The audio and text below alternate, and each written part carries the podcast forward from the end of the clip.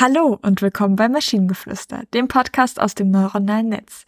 In jeder Episode stellen wir eine Geschichte vor, die nicht von einem Menschen, sondern von einer Maschine verfasst wurde. Und damit kommen wir zu unserer heutigen Geschichte über die Krone der Schöpfung. Es war einmal eine Krone, die als die Krönung der Schöpfung galt. Diese Krone war jedoch nicht irgendeine gewöhnliche Krone, sondern eine, die magische Kräfte besaß. Sie war mit funkelnden Edelsteinen besetzt, die in allen Farben des Regenbogens schimmerten. Jeder Stein hatte eine einzigartige Eigenschaft und verlieh dem Träger der Krone immense Macht. Jahrhunderte vergingen und die Krone wechselte immer wieder den Besitzer. Jeder, der sie trug, wurde von ihrem Zauber verführt und nutzte die Macht der Krone für seine eigenen Zwecke. Einige herrschten mit eiserner Hand und unterdrückten ihr Volk, andere nutzten die Krone, um Reichtum und Luxus zu erlangen. Doch keiner konnte für längere Zeit die Kontrolle über die Krone behalten. Denn ihr Zauber war so stark, dass er die Gier und das Verlangen der Menschen stets entfachte und sie letztendlich ihr eigenes Verderben brachte.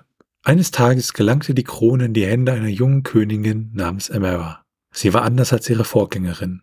Emera hatte ein großes Herz und ein starkes Gefühl für Gerechtigkeit. Anstatt die Macht der Krone für sich selbst zu nutzen, entschied sie sich, sie für das Wohl ihres Volkes einzusetzen. Emera verwandelte ihr Königreich in einen Ort des Friedens und des Wohlstands.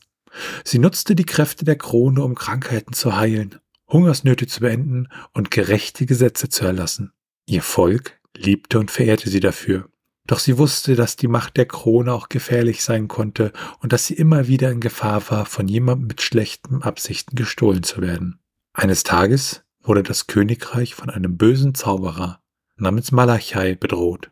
Er war von der Macht der Krone besessen und wollte sie um jeden Preis in seinen Besitz bringen. Malachai schickte seine Schergen aus, um Emera gefangen zu nehmen und die Krone zu stehlen. Emera erkannte die Bedrohung und floh in die Tiefen des Waldes. Verfolgt von Malachais Schergen kämpfte sie mutig gegen sie an, während die Krone auf ihrem Haupt glitzerte. Doch plötzlich geschah etwas Unerwartetes. Die Krone begann zu leuchten und eine magische Barriere bildete sich um Emera herum. Die Schergen des Zauberers konnten nicht mehr näher kommen. Verwundert und erleichtert verstand Emera, dass die Krone sie beschützte. Sie erkannte, dass der wahre Wert der Krone nicht in ihrer Macht lag, sondern in der Liebe und dem Mut, den sie entfachte. Die Krone war nicht dazu da, um Macht zu missbrauchen, sondern um Gutes zu tun und die Welt zu einem besseren Ort zu machen.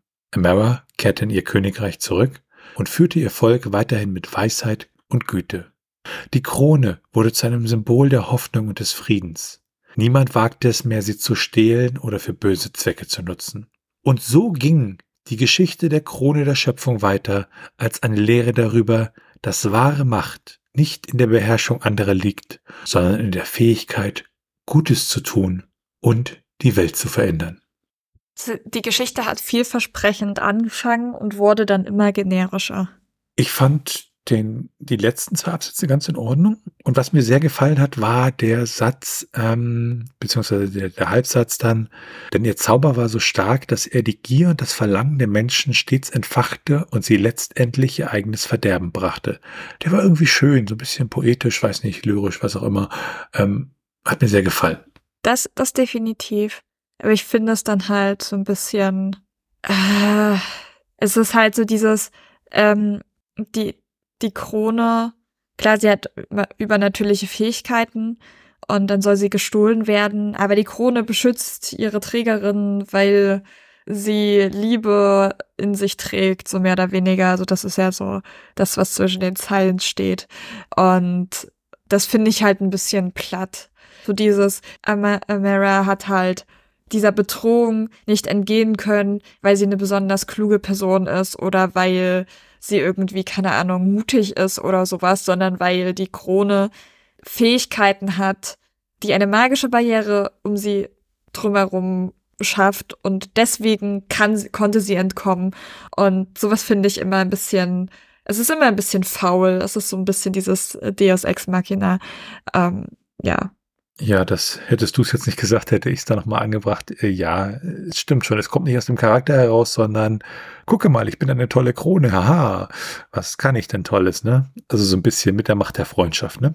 Ja, es wäre viel cooler gewesen, wenn in dieser Stelle sie einfach diese Krone, also die Leute das geklaut hätten, die diese Krone tatsächlich geschafft hätten zu klauen und dadurch, dass aber Amara so eine tolle Königin ist, kann sie ganz viele Freiwillige hinter sich versammeln, die ausziehen und die Schergen von diesem bö bösen Magier besiegen und die Krone zurückbringen und danach halt alles viel, also viel schöner die Welt noch ist als vorher. Das wäre halt einfach eine Sache gewesen, die passiert aus den Charakterzügen einer Person, weil sie vorher schon eine sehr, sehr nette und freundliche Königin gewesen ist, mhm. wurde, hat sie es geschafft, quasi diesen, diesen Bösewicht zu besiegen. Aber so ist es einfach, ja, ich habe die magische Krone, deswegen habe ich gewonnen.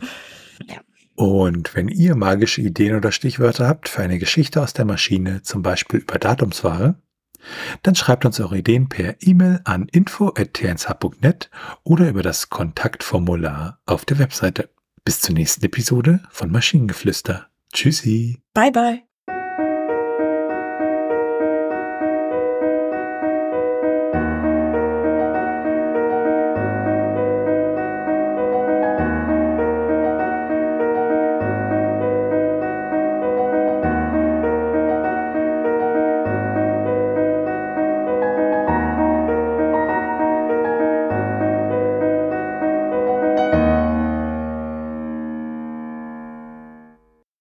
Produktion von Tone Age. T1H.net